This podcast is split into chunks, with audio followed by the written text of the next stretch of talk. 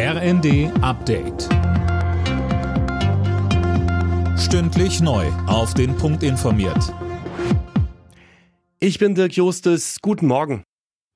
Auch genau ein Jahr nach dem schweren Erdbeben sind Hilfsorganisationen im Grenzgebiet zwischen Syrien und der Türkei aktiv. Bei der Katastrophe waren Zehntausende Menschen gestorben, viele verloren ihr Zuhause.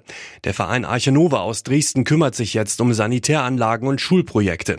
Matthias Andersson von Arche Nova sagte uns. Das ist ein immer wieder umkämpftes Gebiet. Das Erdbeben hat es natürlich noch weitaus verschlimmert. Das heißt also Menschen, die eine Bleibe hatten vor dem Erdbeben, sind dann auch wieder auf der Straße gewesen. Und ein Jahr später sind viele dieser Menschen auch weiterhin in temporären Unterkünften und in Camps.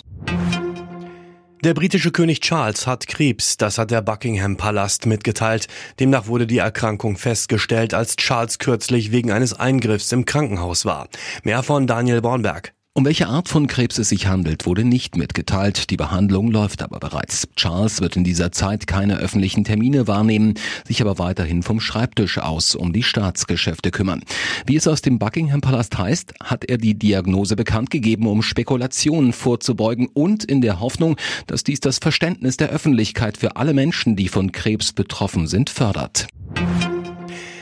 Besserer Schutz und mehr Aufklärung von Kindern und Jugendlichen im Netz. Darauf soll mit dem heutigen Safer Internet Day aufmerksam gemacht werden. Bundesweit gibt es circa 250 Aktionen und Workshops etwa zum Schutz vor sexualisierter Gewalt im Netz. Das EU-Parlament entscheidet heute über strengere Strafen für Verkehrssünder. Künftig soll ein Fahrverbot in Deutschland gelten, das ein anderes EU-Mitgliedsland ausgesprochen hat. Ziel ist mehr Sicherheit auf den Straßen. Die EU-Mitgliedstaaten müssen noch zustimmen. Alle Nachrichten auf rnd.de